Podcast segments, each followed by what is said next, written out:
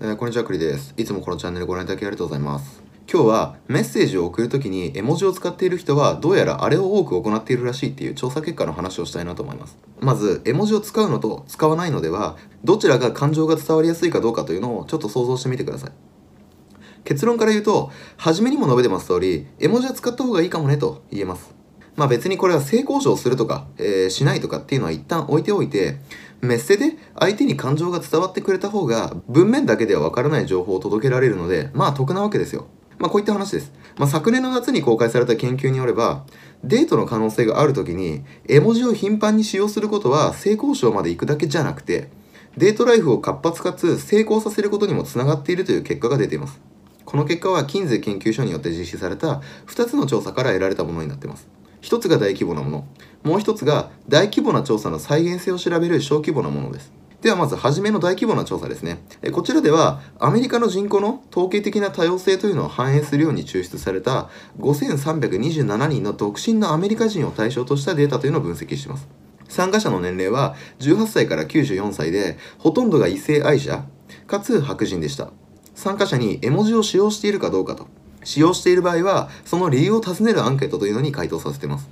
また現在の性行為とかデートライフについてもいくつか質問がされてます。えさて人々はどの程度の頻度でデートの可能性がある時に絵文字を使っているのかというのをちょっと説明しますね。まず38%は一度も使ってなかったんです。で、29%はほとんど使ってないと。で、28%が定期的に使っていて、3%が全てのテキストで少なくとも1つ使っていると。で、2%は全てのテキストで1つ以上使っていると答えてます。じゃあ、なんで絵文字を使うのかという理由ですが、これは様々で、メッセージに個性を出したいとか、メッセージでなるべく感情を表現したいとか、文字を入力するよりも早いからとか、流行りだからとか、こういった風な理由が挙げられてます。まあ、研究が行われる際の仮説として、絵文字を頻繁に使用することは1年間でデートの回数が増えて性行為の頻度も増加すると予想されていました。結果として、絵文字の使用というのはより頻繁な性行為に関連付けられていました。2番目の再現性を確認する小規模な調査ですね。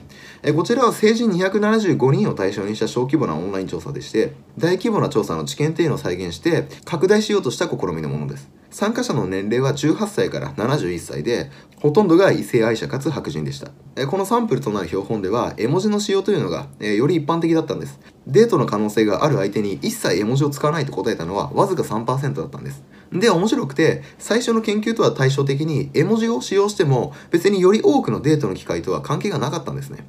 なんですが、絵文字を多く使うことは2回目のデートに発展することと関係しました。えまた最初の研究と同様に、絵文字を頻繁に使うことというのは性行為の回数を増やすことにも関連していたんです。えさらにこれは、より多くのパートナーを持つこととも関係があったんですね。他にも、直近のデートで頻繁に絵文字を使っている人ほど、その相手とキスをしたりとか、性行為をしたりする傾向というのが強くて、2回目のデートをした人でもその関係を持つ可能性が高いことも分かってます。まあ、調査結果から分かることとして重要なのは、この種の調査には限界があることです。異なる絵文字ですね。例えば顔でも、キスをした顔とか、悪魔の顔とか、笑顔なんてあるじゃないですか。異なる絵文字が異なる結果に結びついているかもしれないですよね。同様に調査では絵文字を送ることだけにフォーカスしていたので、絵文字の種類までは詳細に調べられてないんです。なので今後は人が絵文字をどのように認識しているかとか、なんで絵文字に魅力を感じているのかとか、どの絵文字に反応を示すかどうかとか、こういったことも調べるのに価値があるはずです。じゃあ、これらの調査結果から何がわかるんじゃいっていう考察として、